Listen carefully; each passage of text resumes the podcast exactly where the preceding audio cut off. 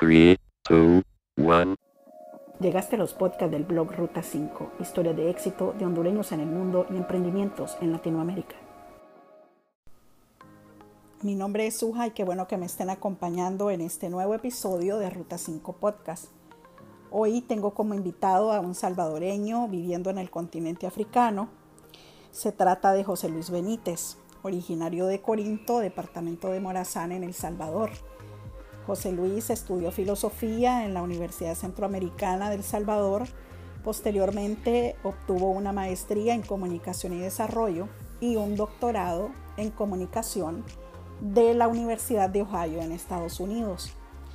José Luis ha trabajado como periodista durante muchos años, pero hoy nos platicará también de su vida como investigador y consultor en temas de periodismo, libertad de expresión, migraciones y tecnologías de información y comunicación para el desarrollo y también su faceta como profesor universitario en una de las universidades de África. Bienvenido a Ruta 5 Podcast, José Luis. No, gracias a ti, Suja, por la invitación y un gusto estar en esta oportunidad conversando contigo. Bien, sin más preámbulos, voy a comenzar esta entrevista preguntándole quién es José Luis Benítez. Bueno, eh, yo soy eh, salvadoreño, eh, he trabajado pues en mi área profesional en el ámbito del periodismo por algún tiempo, me desarrollé un poco en la radio, en principio cuando comencé periodismo en El Salvador en la radio de la Universidad Centroamericana que se llama YSUK. luego estudié un grado en comunicación, en, en temas de comunicación, desarrollo y un doctorado en comunicación en Estados Unidos y luego regresé a El Salvador a trabajar siempre en la Universidad Centroamericana en el área de comunicación periodismo y también eh, más tarde trabajé en un proyecto de, con la organización Internews que trabajamos en El Salvador, Guatemala y Honduras en capacitación de periodistas. Y bueno, en general digamos que, que trabajo los temas de periodismo, libertad de expresión, y, comunicación, ¿verdad? Y entonces eh, hoy vivo en, en África, en, en, Uganda, esto es en África Oriental, desde hace ya tres años y eh, nos venimos aquí en el 2018, así que ya tenemos tres años. ¿Hubo alguna razón especial, José Luis, para trasladarse a vivir del Salvador a Uganda? Al venir a, África, a Uganda, eh, era fundamentalmente por el trabajo de mi esposa, que ella trabaja en una organización de desarrollo internacional y, tenía una plaza para trabajar, en este caso, en Uganda. ¿A qué se dedicaba usted en ese momento antes de emigrar a Uganda? En ese momento estaba haciendo una consultoría con, con la UNESCO que era en relación a un proyecto que UNESCO lanzó en Centroamérica, en la parte de, los tres países del norte de Centroamérica, que se llamaba eh, cómo utilizar las eh, tecnologías de información y comunicación para la prevención de la violencia juvenil.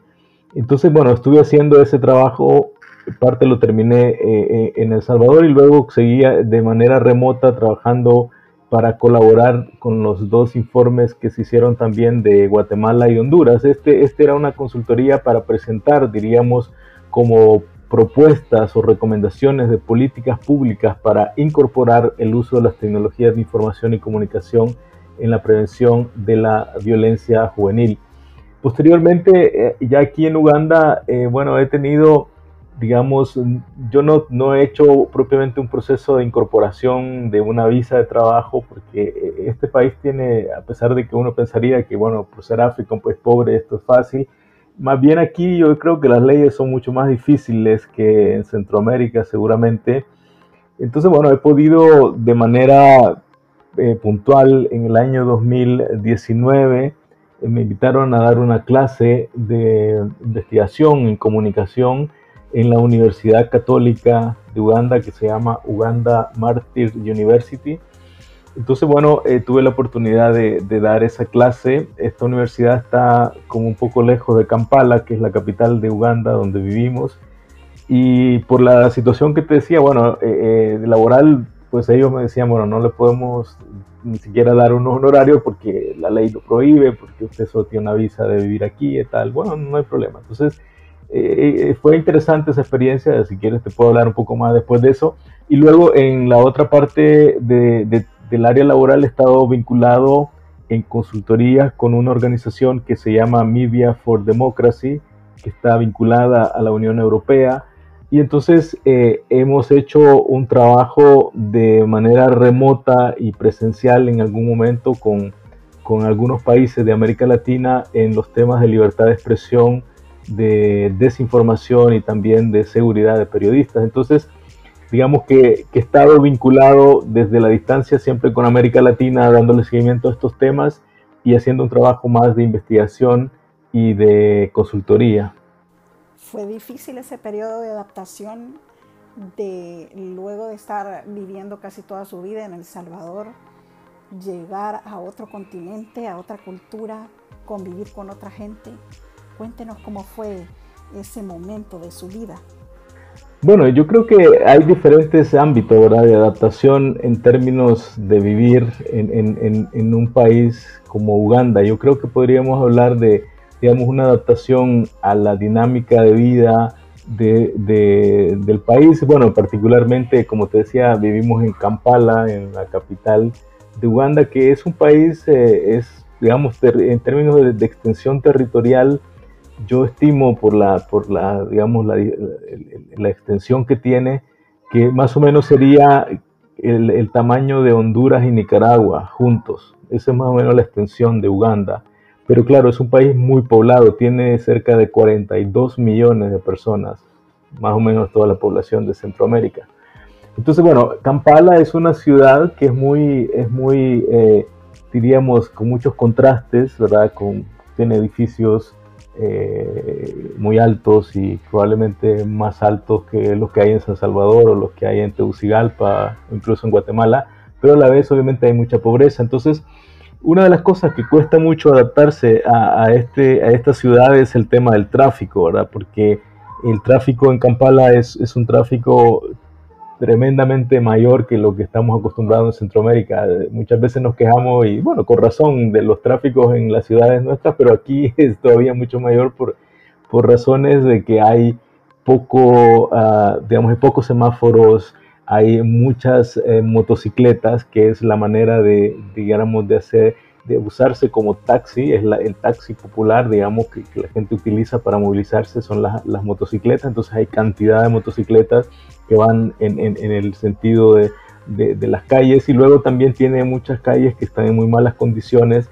Bueno, total, todo eso es una condición, diríamos, difícil de, de moverse, o sea, yo te puedo decir que a veces para ir a una, a una, de un lugar a otro que está a un kilómetro, dos kilómetros, te puedes tardar media hora, una hora.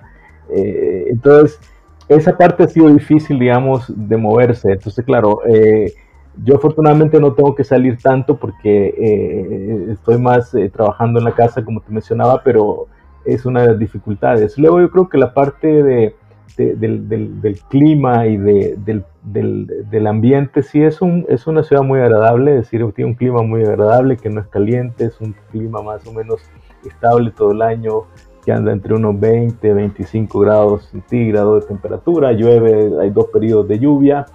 Y luego eh, es un país que tiene ciertamente mucha belleza natural y, de fauna, ¿verdad? Salvaje, tiene muchos parques eh, que son parques para safaris, parques que son muy específicos de, de, un animal en particular, de rinocerontes o de cebras o o parques que, bueno, hay una mezcla de animales, ¿verdad? De leones, de leopardos, etc.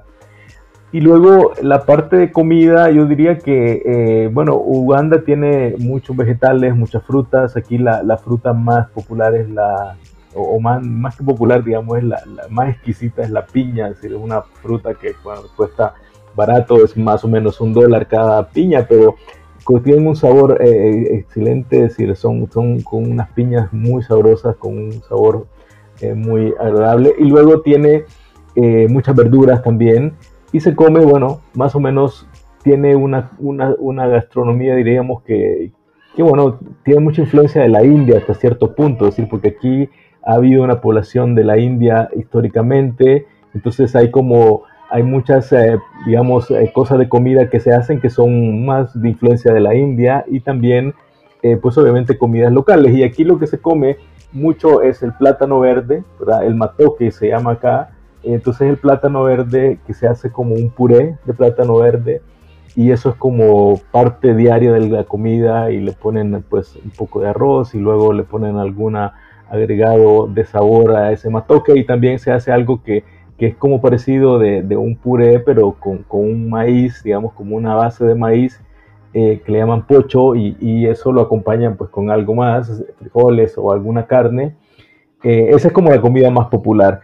Entonces, bueno, en resumen, yo diría que, que la parte de adaptación a, este país sí tiene sus dificultades, como es obvio, en, en, en situaciones difíciles, pero al mismo tiempo es un país con, una eh, con unas personas, con una población que es muy, uh, yo creo, muy respetuosa y muy, digamos, muy cálida en su manera de, recibir a los extranjeros, ¿verdad? Es decir, aquí todo lo que no son de Uganda, digamos, ellos usan la palabra musungo, entonces te llaman musungo y musungo es cualquiera que no es africano o, que no es sobre todo de, de, Uganda, que son pues que no tenemos la piel eh, negra, dijéramos, sino que, que, somos de otras eh, etnias o grupos eh, raciales y entonces bueno, es, es, es, una, pero es una actitud muy positiva la que tienen en general hacia los extranjeros.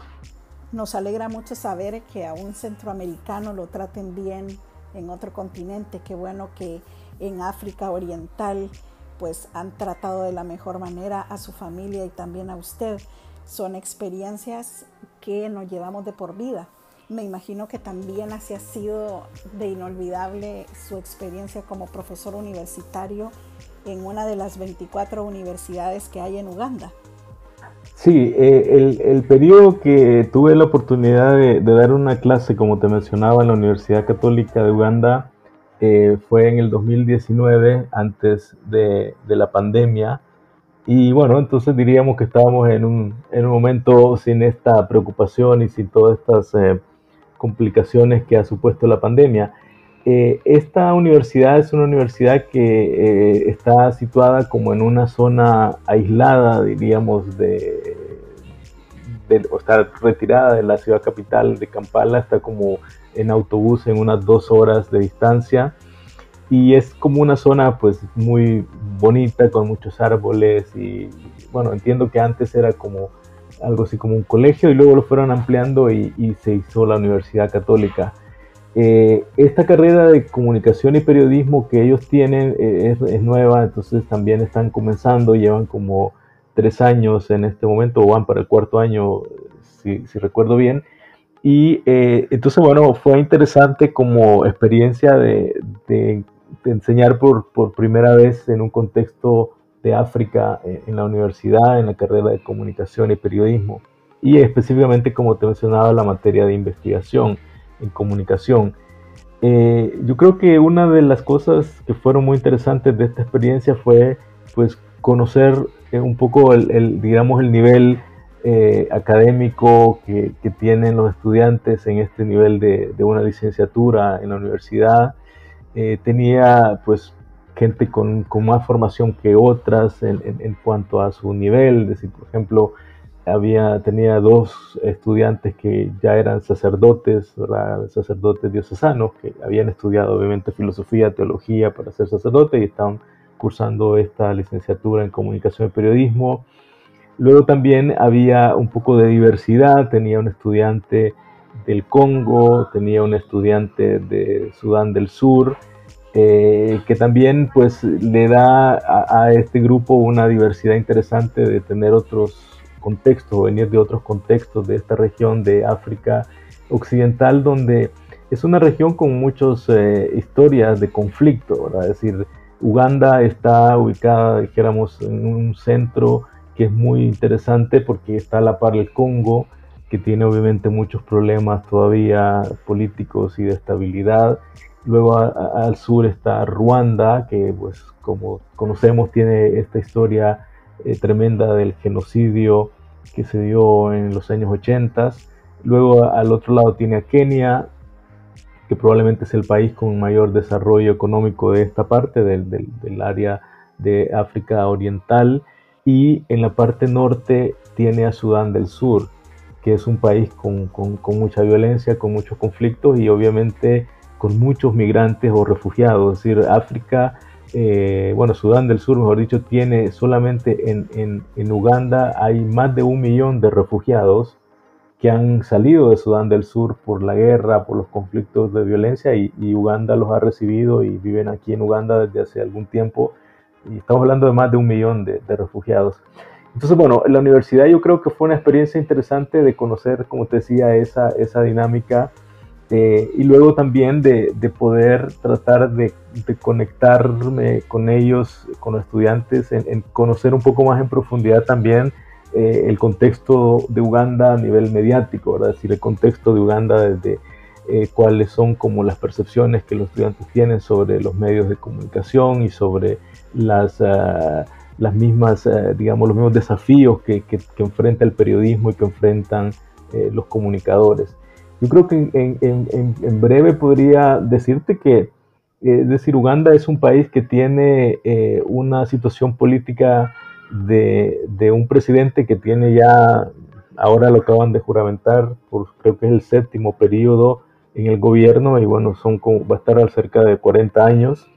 Es una continuidad que, bueno, obviamente es muy controversial para, para muchas figuras de la oposición política, pero eh, ciertamente es, es, un país donde el tema del periodismo ha encontrado muchas dificultades, ha habido, y recientemente han habido muchas agresiones y violencia contra periodistas, y por lo tanto yo creo que sí es, es un país que tiene muchas limitaciones a la libertad de expresión, que hace mucho más difícil, obviamente, eh, el trabajo del periodismo, el trabajo de la comunicación. Y eso creo que lo, lo, lo, lo encontré y lo, escuchaba de los estudiantes en ese sentido, de bueno, estar, estar conscientes de, de, lo difícil que es trabajar como periodista y como comunicador en un país donde no existe una plena libertad de expresión. Y por lo tanto también eh, el componente ético, ¿verdad?, que, que, esta Universidad Católica plantea desde el punto de vista de, de una ética de la comunicación o una ética del periodismo eh, que, siempre es difícil, no solamente en un contexto de limitaciones a la libertad de expresión, sino en general. Y finalmente yo creo que la otra eh, experiencia interesante pues e, era un poco lo que tú preguntabas, ¿verdad? Es decir, yo, yo creo que no, no había en ese momento que yo estuve yendo a la universidad muchas otras personas o profesores que fueran extranjeros, entonces pues yo creo que sí, uno se siente un poco extraño porque digamos te sentía a veces como que que claro, eh, te reconoce todo el mundo de que no sos de acá y que te, te ubica, pero como te decía al principio, eh, la gente de Uganda tiene una característica muy clara de, de, ser personas muy, muy, muy respetuosas, son bastante más bien a veces más callados, más tímidos, eh, y, y, son personas que también eh, tienden a, a, a, hacerte sentir, digamos, muy bienvenido, muy bien recibido. Entonces, eh, eh, obviamente en ese sentido uno no, no, no siente una, una, situación, digámoslo así, como de discriminación o de, o de rechazo, al contrario, pero sí creo que es, es, es un desafío para poder, eh, como te decía, entender el contexto de ellos de una manera que, que no sea, diríamos, impositiva o una manera que, que, se sienta, digamos, como, como que tú estás tratando de de imponer unas ideas o de imponer un enfoque, por ejemplo, en la parte académica, sino más bien como generar un proceso de, diálogo y de, y de encuentro.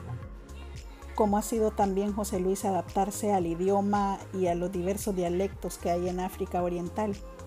Bueno, Uganda, Uganda es un país eh, que tiene eh, como idioma oficial el inglés, ¿verdad? Porque fue eh, un país que, digamos, fue colonizado por, Inglaterra, como Kenia y otros países en, África. Entonces el inglés sí es el idioma oficial, entonces eh, las clases en, la universidad pues se dan en inglés y, todo eh, pues es en inglés. Entonces bueno, digamos, en esa parte eh, hasta cierto punto para mí pues fue como una, un, una especie de, de remembranzas o de volver a, al tiempo que yo estuve en la universidad en Estados Unidos, desde el año 2000 al 2005, que estudié en la Universidad de Ohio en, Estados Unidos, y, y en la última parte de esos años yo tenía que dar una clase también a los estudiantes de, licenciatura. Entonces fue como bonito y de, recordar y de, bueno, retomar un poco el inglés eh, para enseñar en la universidad. Ahora, ellos hablan inglés, como te decía, como idioma oficial y es el idioma que se, que se utiliza en, oficialmente y en la universidad, pero obviamente Uganda tiene cerca de 50 diferentes grupos étnicos que tienen muchos de ellos su propio idioma, entonces hay una diversidad de idiomas locales que hace que las personas en, en, este país y en otros países en África son personas que hablan muchos idiomas, ¿verdad? Es yo normalmente le pregunto a una persona aquí eh, cuántos idiomas habla y te van a decir tres, cuatro, cinco. Hay quienes hasta pueden hablar hasta ocho idiomas porque son personas que han viajado mucho en diferentes zonas de, de Uganda. Entonces, bueno, el Swahili, se supone que el Swahili es un idioma que es un poco más amplio, que se habla en Kenia, que se habla en Tanzania, pero en Uganda se habla poco relativamente, parece que se habla más a nivel de policía, del ejército, de alguna otra persona, pero no tanto, no es tan extendido.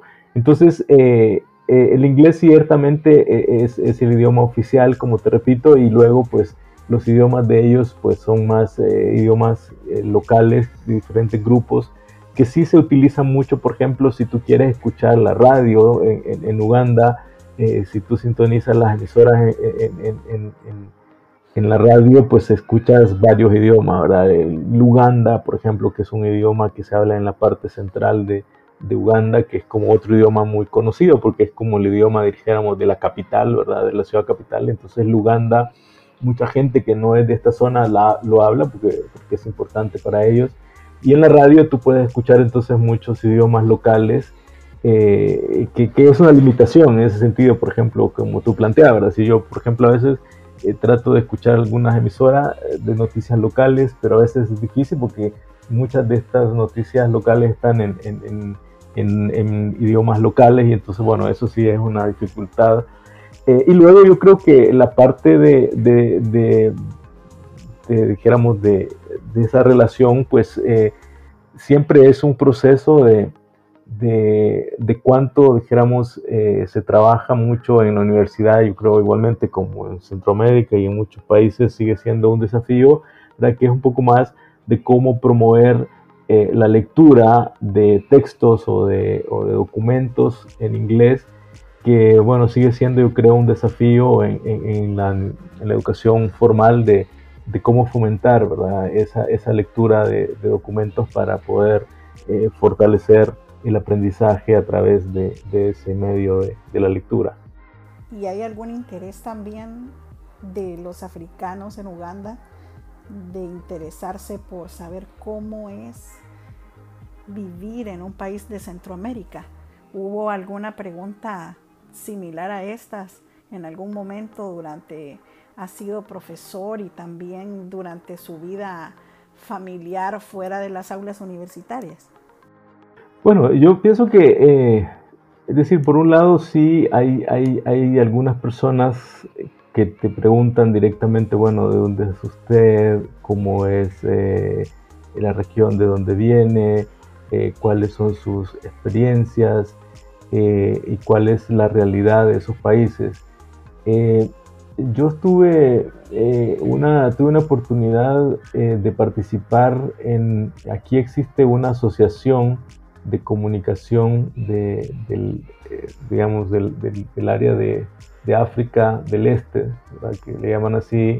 De hecho, existe una comunidad de, países de África del Este que incluye estos que te mencionaba, ¿verdad? Kenia, eh, Uganda, Ruanda, Tanzania, Burundi. Eh, entonces, bueno, me invitaron a participar en el año 2018, en la mitad del 2018 en agosto, a una conferencia que organiza esta asociación en, en Burundi, justamente, que es, es, otro país que está, dijéramos, después en el, sur, después de Ruanda hasta Burundi, que su idioma oficial pues, es el francés, aunque tienen otro idioma local que hablan mucho. Pero bueno, lo que te quería comentar a raíz de tu pregunta es que en esa conferencia habían profesores de comunicación y estudiantes de comunicación de una universidad, se llama Lumière, ahí en Bujumbura, que es la capital de Burundi, y habían profesores de comunicación de, de, Kenia, de Uganda, de Ruanda, de Tanzania. Eh, y ahí creo que fue interesante ese intercambio de aprendizaje que tú planteabas, ¿verdad? Y decir, por ejemplo, yo hice una presentación sobre algunos temas de comunicación y de políticas de comunicación en, relación a El Salvador. Y entonces eh, fue interesante eh, el, interés que ellos eh, me manifestaron en, esa, en esa conferencia y en esa, en esa oportunidad sobre los procesos políticos, ¿verdad? De Centroamérica en relación a lo que se vive en África. yo creo que hay, al menos, por ejemplo, hay, hay, un, hay un interés eh, muy interesante en, esta región, al menos de África, que claro, es tan grande, ¿verdad? El continente que, que no podemos hablar de todo África, pero sí en esta región, eh, probablemente algunos de estos temas sí se, se, viven en, otros, en, otra, en otra región de África, pero por ejemplo sí creo que hay una, hay una aspiración y un deseo, eh, obviamente, sobre todo desde esta gente que estamos hablando, ¿verdad? Profesionales, profesores de comunicación, de periodismo, de la importancia del acceso a la información pública. Eh, hay aquí en, estos países algunos avances, ¿verdad? Como en Centroamérica y en América Latina, de, leyes de acceso a la información, pero que luego no se cumplen propiamente, sino que solamente quedan en un papel. Entonces yo creo que sí hay como una aspiración interesante sobre la importancia del acceso a la información pública, hay una aspiración interesante sobre los procesos de, de cómo los medios de comunicación se pueden fortalecer a partir de acceder a información pública, a partir de dar información que es de interés a la ciudadanía y obviamente eso está muy vinculado al problema de la corrupción. Y entonces eh, yo creo que, que, una de las cosas que, que más yo recuerdo que, que, las personas reaccionaron cuando yo presenté en esa ocasión en esta conferencia que te mencionaba en Burundi, es que les decía, por ejemplo, que en El Salvador hay un expresidente que está preso por corrupción. Y entonces todos saltaban así como, eso es verdad, estaban como admirados, ¿verdad? Porque, porque bueno, ese es uno de los grandes problemas de, esto es algo que se conoce mucho, ¿verdad? A nivel de, de, de lo que pasa en África, es decir, hay mucha corrupción, mucha corrupción institucionalizada y legalizada y por lo tanto hay, yo diría, a veces uno percibe como una especie de pesimismo, ¿verdad? De, de un ya, una actitud de muchas personas como decir, bueno, aquí no hay nada que hacer, o sea, esto es una corrupción y, es una corrupción tan fuerte que, que, no se puede hacer nada. Entonces eso, eso fue como uno de los puntos interesantes, me parece a mí, decir, de cómo las personas les parece interesante y les resulta interesante comparar otros procesos políticos como Centroamérica con sus dificultades que obviamente las tiene, pero que hay situaciones que, en África todavía suenan como, ¿verdad? como muy imposibles que pasen pronto de, de, que se sancione la corrupción, de que se meta preso a un expresidente si ha cometido actos de corrupción. Y obviamente también eh, yo creo que eso está ligado a, a, lo que te decía, ¿verdad? A los procesos de, de organización social o de participación social donde eh, a veces se, plantea que bueno, hay, hay como una especie de, desencanto y de, pesimismo, ¿verdad? De que, de que es posible hacer cambios políticos, hacer cambios e, en una región y África en otras regiones de África donde muchos de los gobernantes, como te decía, el de, el de aquí de Uganda va sobre 40 años de ser el mismo presidente, ¿verdad? Que se llama Museveni entonces hay mucha gente que yo creo que tiene esa percepción de que, bueno, es como, bueno, aquí no se puede hacer cambios políticos porque el sistema está cooptado totalmente y, no hay manera de, generar cambio, ¿verdad? Entonces, eso me parece a mí que es una de las cosas que te podría comentar de que creo que ha sido interesante ese interaprendizaje en, en experiencias aquí en esta zona de Uganda. Imagino que también ha aprendido muchísimo sobre la vida política de África Oriental, cómo son esos procesos a diferencia de los nuestros en Centroamérica. Bueno, yo pienso que eh, los procesos políticos eh, pues son muy, muy diferentes eh, en, en, dos cuestiones quizás que me podría enfocar. Por ejemplo, es importante recordar que los procesos de independencia de independencia de estos países de África, específicamente en Uganda, por ejemplo, es decir, son, son procesos de independencia muy recientes, ¿verdad? Decir, bueno, nosotros en Centroamérica la independencia es de 1821, aquí en Uganda, por ejemplo, es de 1962, y así hay otros países que, que están, no llevan ni, ni 60 años de independencia. Entonces, ese es un factor interesante que no hay que perder de vista de, de, de, la, de esta dimensión colonial, ¿verdad? Decir, de la dependencia o la relación con, con los que fueron los, los, que colonizaron estos, estos países, que son Inglaterra o Bélgica o Francia.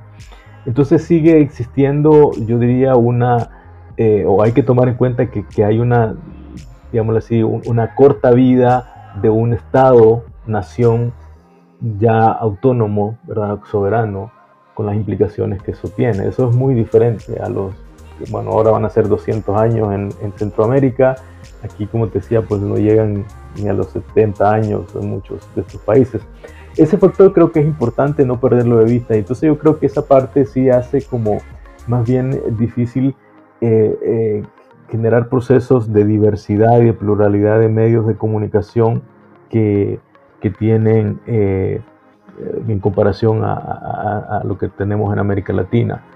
Y en segundo lugar, como te decía, yo sí creo que hay en, esta zona y en otras zonas de, África, pero bueno, en esta zona que, estamos conversando un poco más, eh, sí hay muchas limitaciones a la libertad de expresión, eh, hay muchas dificultades eh, que se enfrenta en cuanto, por ejemplo, eh, te voy a poner otro ejemplo, es decir, cuando hubo aquí elecciones en febrero, la decisión del gobierno fue quitar el Internet, Y decir, no, el Internet no sirve para más que andan poniendo chambres en redes sociales, entonces no hay Internet cortaron el internet y nadie tenía acceso a internet. Creo que tuvimos como cerca de 10 días más o menos sin internet. Entonces fue una experiencia como, y yo le decía a mi esposa, bueno, esto es una experiencia que, que sobre todo los, los, niños, los jóvenes estarán como asombrados y ¿qué hacemos? Porque no tenemos acceso a internet. Entonces, bueno, este nivel de, de digamos, de violación a la libertad de expresión de conectarte a internet y de poder estar, tener una conexión a internet, bueno, aquí se hace como muy claramente, se quita y ya, y no pasa, no pasa nada, digamos, desde el punto de vista de, de, de, lo, lo, que supone eso. Entonces sí creo que, que eh, eh, estos países enfrentan desafíos muy grandes en libertad de expresión y de pluralidad de medios y de diversidad de medios. Estamos por finalizar este podcast con José Luis Benítez, un salvadoreño viviendo en África Oriental. Y nos gustaría, José Luis, que al retorno de la pausa comercial finalicemos con algunos consejos que usted cree que le puedan servir a nuestra audiencia al momento de emigrar y de adaptarse a una nueva sociedad. La marca Danilos no es tan solo un accesorio de piel, sino un accesorio de piel que trasciende el tiempo. Visita danilos.com. Estamos en la recta final de Ruta 5 Podcast con José Luis Benítez, un salvadoreño viviendo en Uganda, en África Oriental. Y José Luis, estamos eh, ansiosos por saber cuáles serían aquellos consejos con los que usted quisiera despedirse de nuestra audiencia, aquellos que puedan servirles al momento de emigrar y también de adaptarse a una nueva sociedad, de ver esto como un logro más y no como una barrera que nos impida continuar y salir adelante. Bueno, yo creo que eh, es, es, difícil, ¿verdad? Dar, dar como, como consejo, digamos, que puedan servir para todo el mundo, pero eh, yo pienso que eh, en mi experiencia personal, te digo, yo he tenido la oportunidad de vivir en varios países dentro de América Latina, bueno, en, en mismo Centroamérica, en Estados Unidos, entonces creo que eso, eso te ayuda como proceso de, experiencia, de adaptarte a un contexto diferente. Eh, lo que se dice muchas veces y que creo que, ciertamente es clave para, cuando uno tiene que enfrentarse a un o, adaptarse y conocer un contexto social, político, cultural diferente. Eh, bueno, por un lado está el tema fundamental de, cómo uno tiene que ser eh, flexible, ¿verdad? Es decir, cómo uno tiene que, que aceptar o reconocer que hay cosas que, que, te van a gustar y hay cosas que no te van a gustar de un lugar, ¿verdad?